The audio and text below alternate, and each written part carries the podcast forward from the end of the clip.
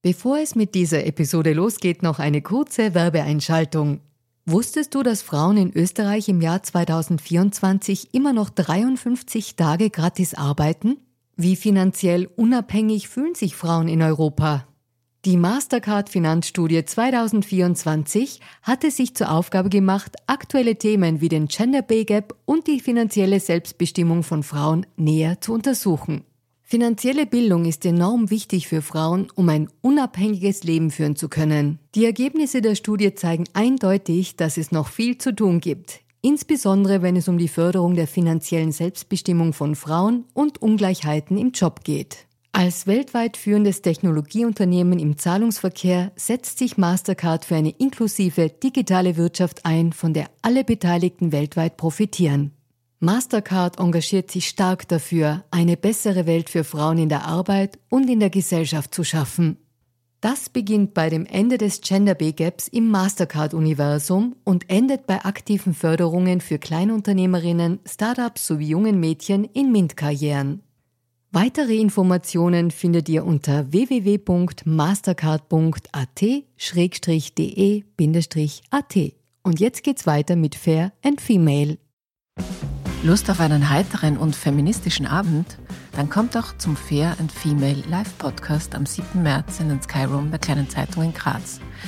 Dort werde ich mit dem Sänger, Comedian und Autor Paul Pizzera über Klischees und Tabus sprechen. Am Vorabend zum Weltfrauentag wird der erfolgreiche Steirer mit mir die Frage klären, warum wir gerade Männer im Kampf für eine gleichberechtigte Gesellschaft brauchen. Wie kommt ihr hin? Ich verlose genau hier exklusiv 5 mal 2 Tickets.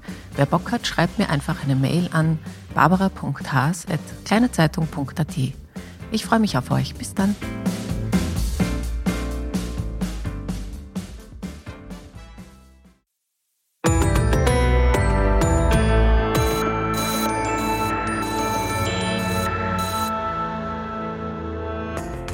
Hallo ihr Lieben, herzlich willkommen bei Fair und Female, dem Gesellschaftspodcast der kleinen Zeitung.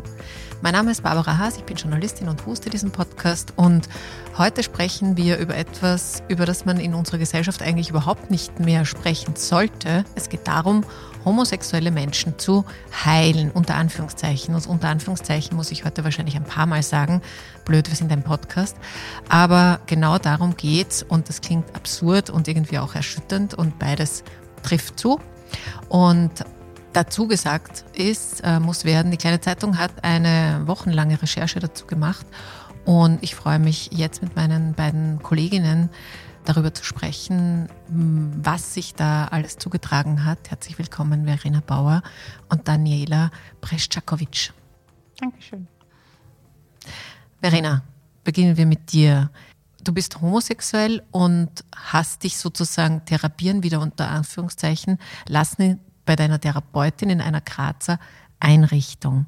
Kannst du mal beschreiben, was du da erlebt hast? Oder kannst du mal vorher noch beschreiben, was du dir gedacht hast, was du erleben wirst und was du dann erlebt hast? Genau, also die Dani hat mir da im November, glaube ich, angerufen, ob ich mit ihr diese Recherche machen mag.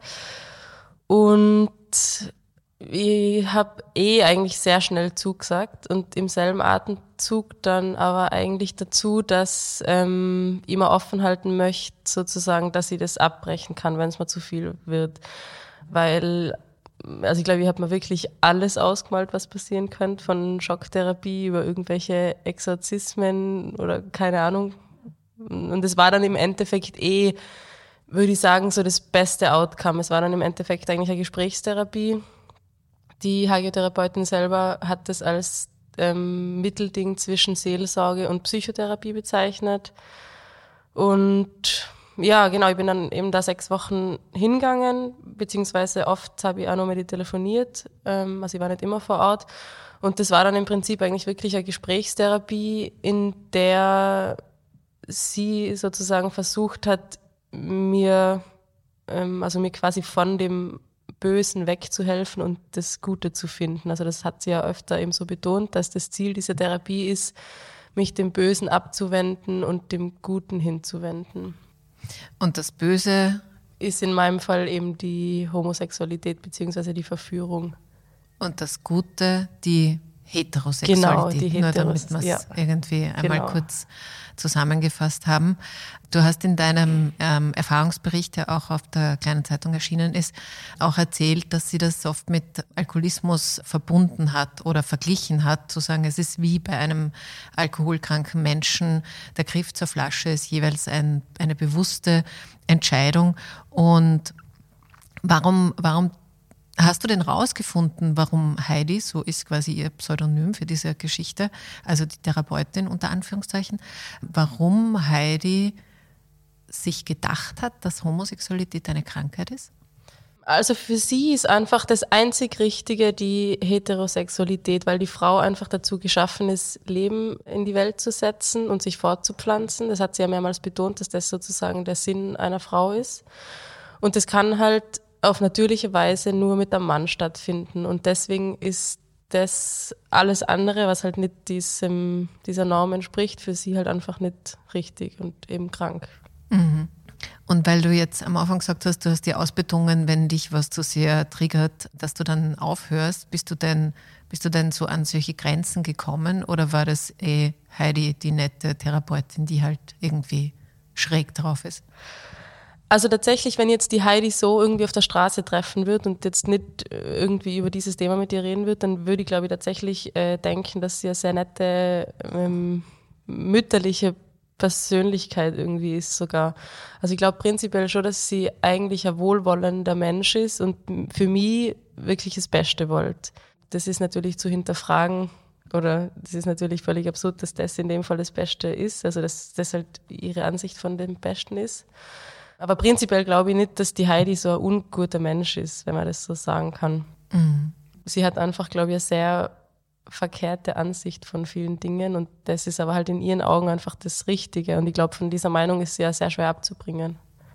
Und was war denn deine Rolle in diesen Gesprächen, dieser Gesprächstherapie? Also was sie will, das habe ich jetzt verstanden, aber was war, wo, wofür sozusagen warst du da? Was war deine, ja, deine Rolle? Also wir haben uns, bevor ich in diese Therapie gestartet bin, eigentlich eine ziemlich genaue Autobiografie für mich überlegt. Also meinen Namen habe ich behalten, aber ich habe mir ein anderes Studium überlegt und also meine familiären Hintergründe haben wir ein bisschen verändert. Und ich war halt eben aus dem Zweck da, weil ich halt wirklich einfach nicht zufrieden mit meiner Sexualität bin. Und ich wollte einfach ganz klar eine Beziehung mit einem Mann führen. Und das ist mir, glaube ich, auch relativ gut gelungen, das in der Therapie so ihr weiß zu machen, mehr oder weniger. Mhm. Darf ich nur kurz reinhaken? Vielleicht kannst du doch auch sagen, dass du da verunsichert warst. Weil im Prinzip war ja das so die Geschichte dahinter, dass wir, dass du zwar schon einen Mann suchst oder einen Mann möchtest, aber auch irgendwie halt immer wieder ähm, auch Gefühle für eine Frau hast. Das haben mhm. ja auch dort zugegeben, also dass es eine Frau gibt, in der du dich, in die du dich verliebt hast und das, dass dich das verunsichert hat und dass du jetzt selbst nicht weißt, was genau das Richtige für dich ist. Vielleicht kann man nur das ein bisschen hervorheben. Stimmt, ja. Genau. Eben mein Ziel war dann schon quasi eben einen Mann zu finden, mit dem ich dann auch letztendlich eine Familie gründen kann. Ich war aber, also in meiner, in dem ich, dass sie da halt war in der Therapie, schon in eine Frau verliebt und wollte mich von der sozusagen abwenden. Mhm. Also das habe ich ja ganz dezidiert zu ihr gesagt. Und genau, sie hat mir dann eine nahegelegt, dass sie mein soziales Umfeld sozusagen verlassen soll. Also dass ich mich von meinem ganzen sozialen Umfeld äh, trennen soll und mich einer Gemeinschaft anschließen soll, ähm, dass es mir halt quasi leichter fällt, auch dem Bösen dann so zu widerstehen sozusagen. Und wem hättest du dich anschließen sollen?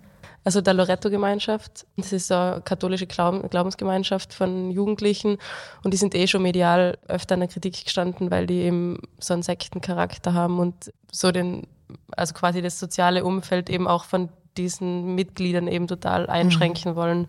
Aber warum war das da, war das für die Heidi so eine, eine gute Idee? Also was hat sie denn dir geraten? Was ist das Gute an dieser Gemeinschaft? Warum solltest du dorthin gehen? Weil von dieser Loretto-Gemeinschaft bekannt ist, dass Homosexualität da nicht geduldet wird und dass auch zum Beispiel Sex vor der Ehe quasi verböhnt ist. Und das, also das ist einfach ganz äh, klar diese heteronormative, eher konservative Struktur und das hat sie halt als gut befunden und richtig für mich. Mhm.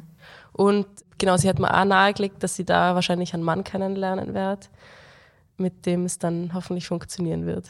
Ah, okay. Das ist dann quasi äh, Partnervermittlung auch genau, in war, einem. Genau, es war ein bisschen eine Partnervermittlung, stimmt. Okay. Ja, schade, dass du das nicht nutzen wolltest. Total. Beziehungsweise ich habe dann einmal sogar vorgegeben, dass sie einen kennengelernt hätte. Den Matthias habe ich dann erfunden. Und da war sie dann sehr begeistert. Also das hat ihr dann sehr gut gefallen, dass das offenbar gewirkt hat. Ist denn Heidi nie misstrauisch geworden? Ich glaube tatsächlich nicht, oder? Was denkst du? Also wir haben sie ja dann, nachdem wir unsere Recherche beendet haben, auch damit konfrontiert und auch offengelegt, wer wir sind, warum wir das getan haben. Und sie war aber dann erstens nicht mehr bereit, irgendeine Stellungnahme abzugeben und auch auf Nachfrage, warum sie denn solche Therapien anbietet und warum sie denn Homosexualität nach wie vor für eine Krankheit hält, obwohl das in Österreich verboten ist.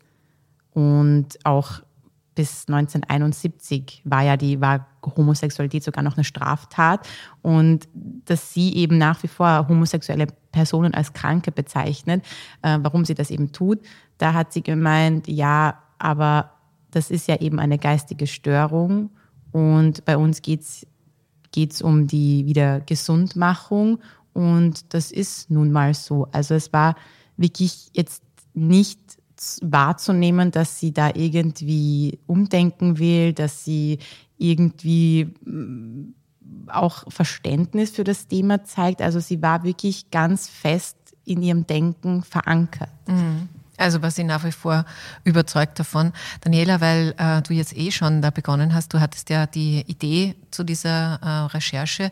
Wie bist du denn darauf gestoßen eigentlich, dass es in Graz solche unter Anführungszeichen Einrichtungen gibt?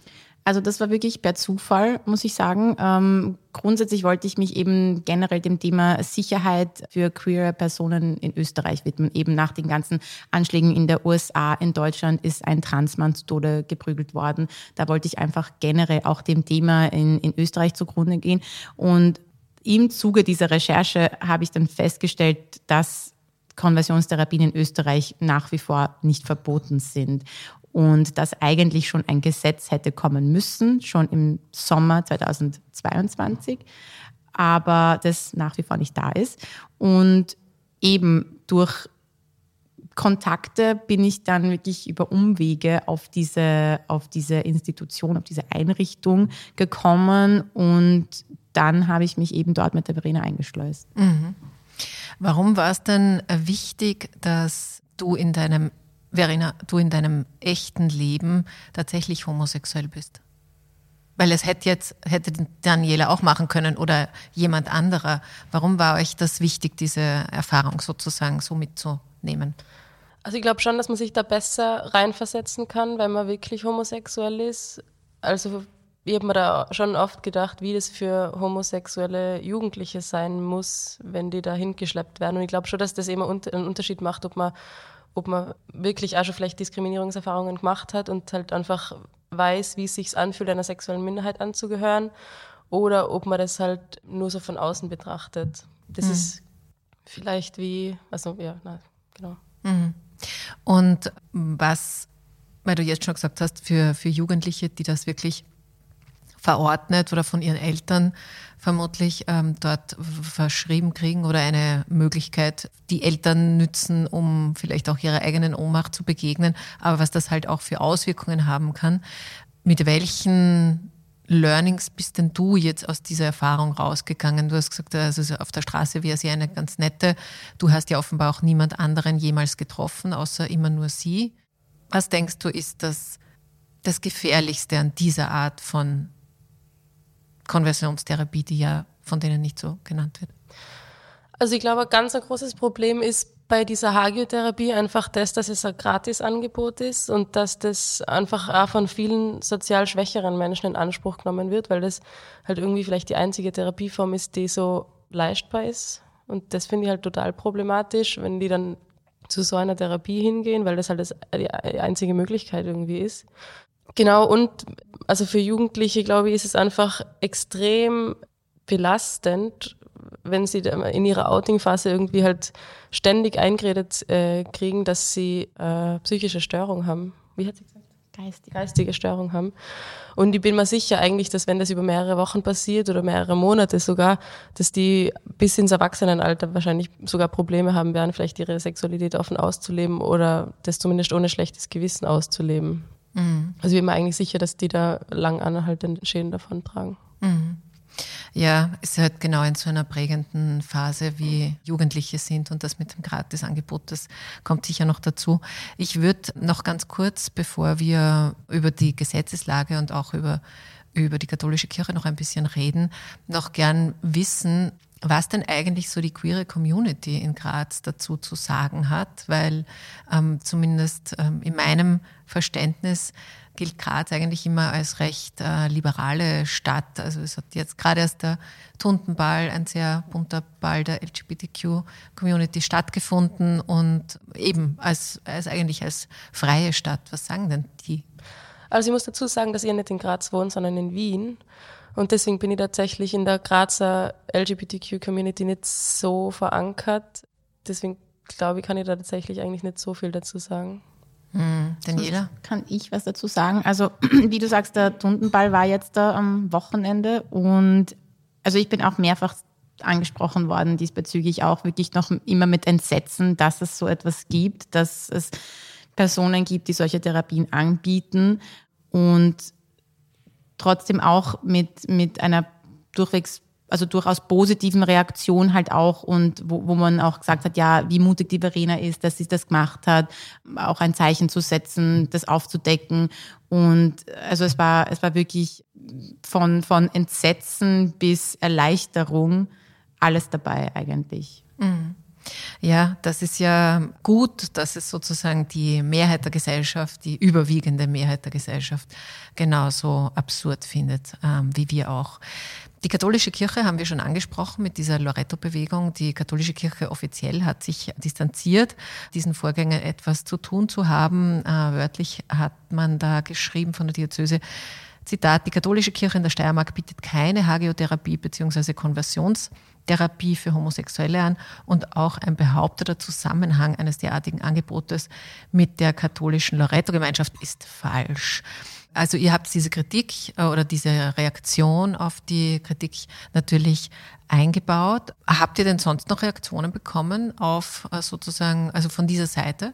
Ja, also die Reaktionen kommen nach wie vor, also trudeln nach wie vor ein. Wir haben, also die Reaktionen sind wirklich durchwachsen von, wie gesagt, danke, dass ihr das gemacht habt, danke für die Recherche, Mut äh, zugesprochen, aber natürlich auch wirklich aggressive Personen, die angerufen haben, die uns bedroht haben. Auch sehr interessant fand ich die Anrufe aus der queeren Community von homosexuellen Männern, die sehr misogyne, also sprich frauenfeindliche Kommentare äh, hatten im, im Sinne von, warum denn diesen Bericht kein homosexueller Mann geschrieben hat, also diese, diese Erfahrung gemacht hat, warum denn kein homosexueller Mann diese Therapie besucht hat, weil Homosexualität bei Männern ja noch viel intensiver ist und in der Gesellschaft noch mehr verpönt ist. Und eine Frau ist ja auch immer eine Mutter und dass es auch solche Reaktionen gegeben hat. Also wirklich undenkbar, was da, was das in Menschen ausgelöst hat. Aha, ja, interessant, interessant. Ich würde noch gern äh, auf einen Aspekt kommen, den, der die kleine Zeitung betrifft, weil die kleine Zeitung hat durch ihre Eigentumsverhältnisse ja auch eine gewisse Nähe zur katholischen Kirche denn sie ist Teil der Styria Media Group und die wiederum ist zu einem überwiegenden Teil im Besitz einer gemeinnützigen Privatstiftung. Und auf der Styria Media Group Homepage steht folgendes. Die Styria Media Group ist unabhängig von allen äh, politischen Parteien und jeglichen Interessensgemeinschaften und Gruppierungen. Auch die heutigen Eigentümer der Styria, die gemeinnützige katholische Medienverein Privatstiftung zu 98 Prozent und der katholische Medienverein zu 1,67 Prozent, das andere noch dazugerechnet, steht für wertorientierte Unternehmenstradition. Und diese Info ist deshalb wichtig, weil es genau bei solchen Geschichten ja dann vor allem von außen, aber möglicherweise ja auch von innen, sich ein gewisser Widerspruch auftut, darf, darf unter Anführungszeichen die Redaktion der kleinen Zeitung so eine Geschichte überhaupt machen, wenn es doch auch in die katholische Kirche hineinreicht. Und deswegen würde mich das jetzt auch interessieren. Wir arbeiten nicht unmittelbar zusammen, deswegen kann ich es nicht wissen. Aber wie groß war denn der Widerstand? Also der Widerstand war interessanterweise nicht so groß, wie ich es tatsächlich erwartet habe. Das ist natürlich ganz klar kommuniziert worden. Es ist auch ähm, gesagt worden, also ich habe immer natürlich Updates gegeben, wie weit ich mit der Recherche bin. Auch, auch äh, die Interviews, die ich mit, äh, die wir mit der Heidi geführt haben, auch ähm, Auszüge davon immer, immer ähm, auch an die Ressortleitung und so weiter weitergegeben. Aber im Grunde genommen ist es relativ gut gelaufen. Also natürlich musste man da auch Statements, wie es halt bei einer guten journalistischen Recherche halt auch dazugehört mit äh, Check, Recheck, Double Check, auch natürlich Statements von der katholischen Kirche einholen, die sich natürlich da jetzt ganz klar gegen diesen Verein positioniert hat, auch ganz äh, dezidiert sagt, dass Homosexualität keine Krankheit ist. Aber im Grunde, wenn man eben den Gedanken zu Ende denkt, die Hagiotherapie trotzdem ein Teil der katholischen Kirche ist. Also natürlich distanziert sich die Kirche davon, aber trotzdem ist der Begründer davon ein Theologe, ein Pfarrer der katholischen Kirche. Mhm. Okay, aber das nur, um auch ein bisschen transparent zu machen, wie dieser Prozess auch innerhalb der Redaktion vonstatten geht. Das ist vielleicht auch für die eine oder andere manchmal ganz spannend. Ich möchte noch zur politischen Dimension von dieser ganzen Erzählung kommen. Daniela, du hast schon erzählt, dass es, es gibt einen Gesetzesvorschlag, aber es gibt noch kein Gesetz, das diese Art der Konversionstherapie hm, de facto verbietet. Jetzt gibt es, glaube ich, einen Vorschlag von den Grünen, aber was dauert denn da so lange? Ist es nicht völlig äh, logisch, dass man das tut? Ja, also dieser Frage sind wir auch auf den Grund gegangen, warum braucht das Gesetz so lange und wann kommt es endlich? Und da haben wir uns natürlich auch an die ÖVP gewandt, wo das wo der Gesetz, wo der fix und fertige Gesetzentwurf jetzt auch seit Oktober 2022 liegt. Und die Antwort war, es laufen Verhandlungen, aber man müsse sich noch mit Expertinnen und Experten beraten. Woraufhin mir jetzt nicht ganz ersichtlich war, welche Expertinnen und Experten da gemeint sind, da das Gesetz ja auch schon im Nationalrat einstimmig beschlossen wurde, auch zweimal schon. Also deswegen verstehe ich persönlich auch nicht ganz, warum das nach wie vor noch so lange dauert und wann das Gesetz jetzt endlich in Kraft treten soll. Das konnte, konnte die auch nicht rausfinden, ist möglicherweise bringt aber die doch ähm, intensivere Berichterstattung jetzt auch dazu, da vielleicht noch was ins Rollen. Also es ist ähm, tatsächlich ein, glaube ich, auch in der breiten Mehrheit sehr absurde Zurückhaltung in einer Gesetzesumsetzung. Und interessanterweise hat sich auch auf EU-Ebene äh, dieser Tage die äh, Menschenrechtskommissarin Dunja Mijatovic, habe ich das richtig ausgesprochen? Danke. Ähm, dazu geäußert und hat auch für ein, ein Verbot dieser Konversionstherapie eben in allen EU-Ländern plädiert. Und das, was du, Verena, vorhin äh, sozusagen als Worst Case beschrieben hast, Elektroschocks ähm, und sozusagen auch körperliche körperliche Eingriffe, das gibt es tatsächlich in manchen Ländern offensichtlich.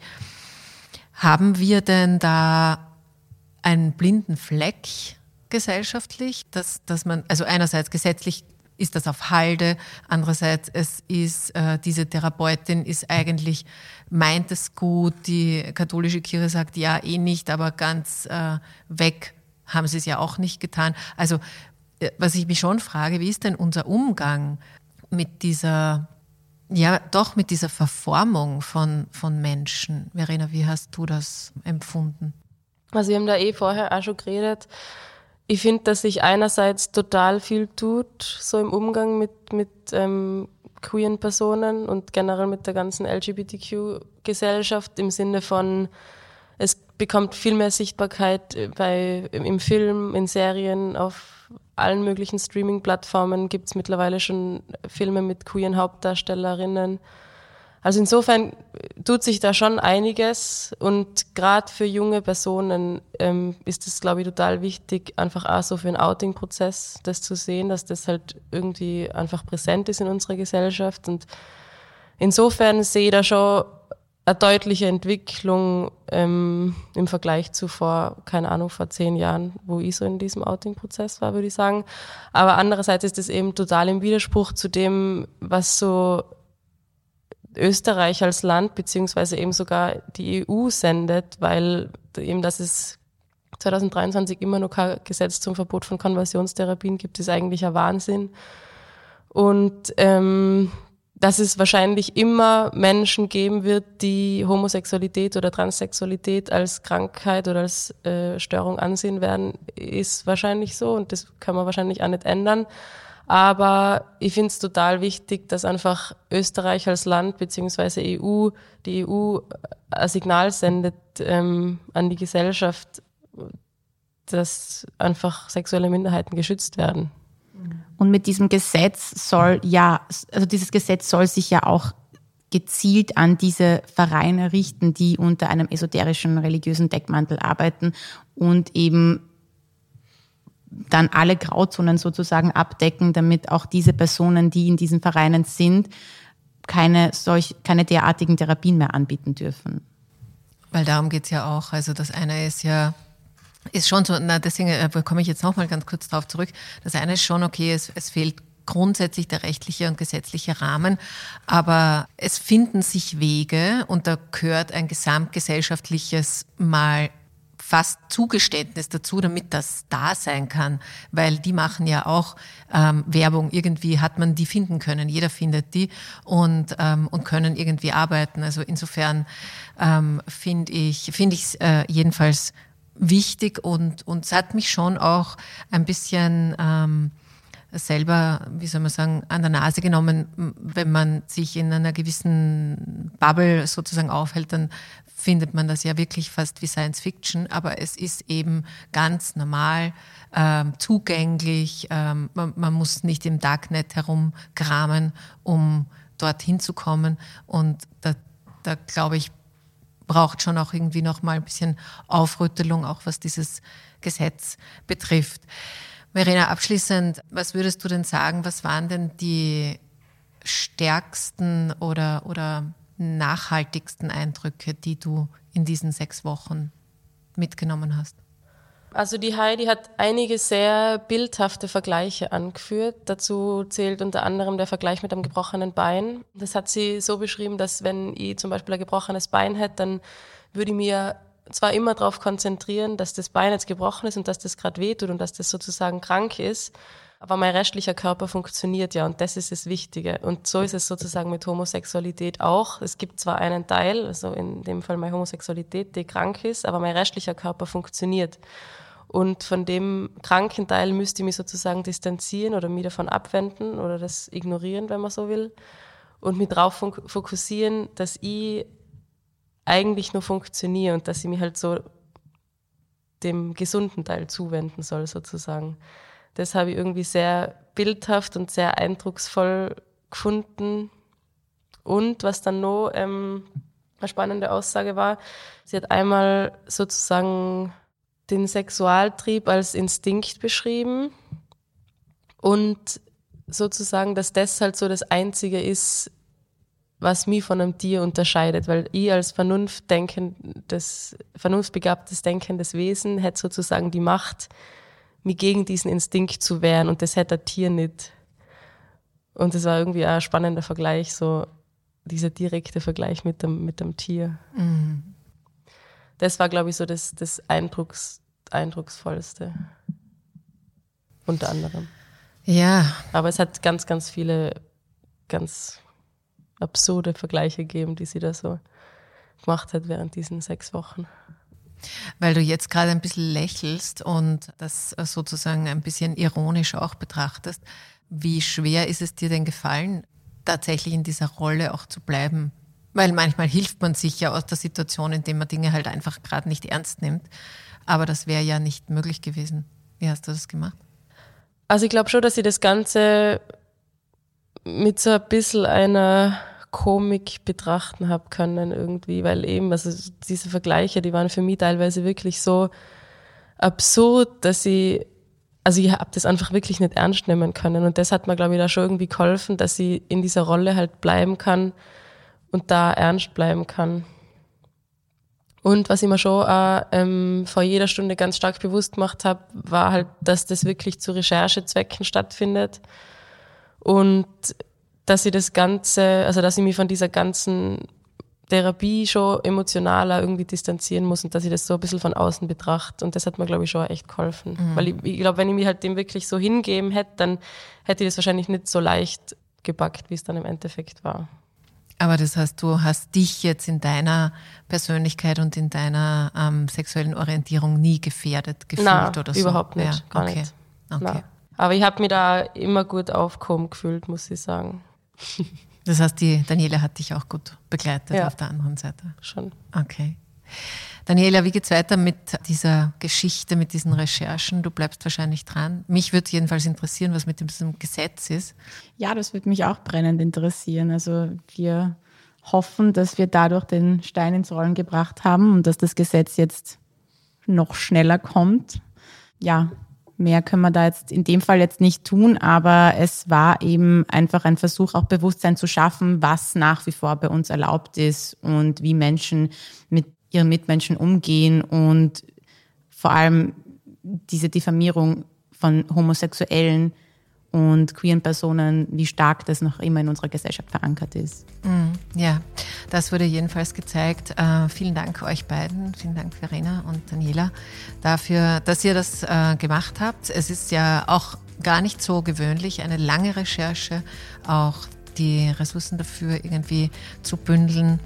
War cool und wie du richtig sagst, Daniela, vielleicht ist es auch politisch jetzt ein bisschen weiter nach oben gerankt worden, dieses Thema. Zumindest werdet ihr dranbleiben, du wirst dranbleiben und man kann das alles in der kleinen Zeitung nachlesen. Und bei euch sage ich auch lieben Dank äh, für eure Zeit, die ihr uns geschenkt habt, um hier zuzuhören. Wenn euch die Recherche im Sinne von die Geschichten, die hier entstanden sind, interessieren, ich verlinke das natürlich in den Shownotes und wenn ihr wollt, wie es weitergeht mit diesem interessanten wie auch absurden Thema des äh, Verbotes von Konversionstherapien, dann bleibt bei uns auf der kleinenzeitung.at und natürlich auch, wenn ihr wollt, in der gedruckten Zeitung. Ich freue mich, wenn ihr nächste Woche wieder mit dabei seid und wünsche euch alles Liebe und Baba.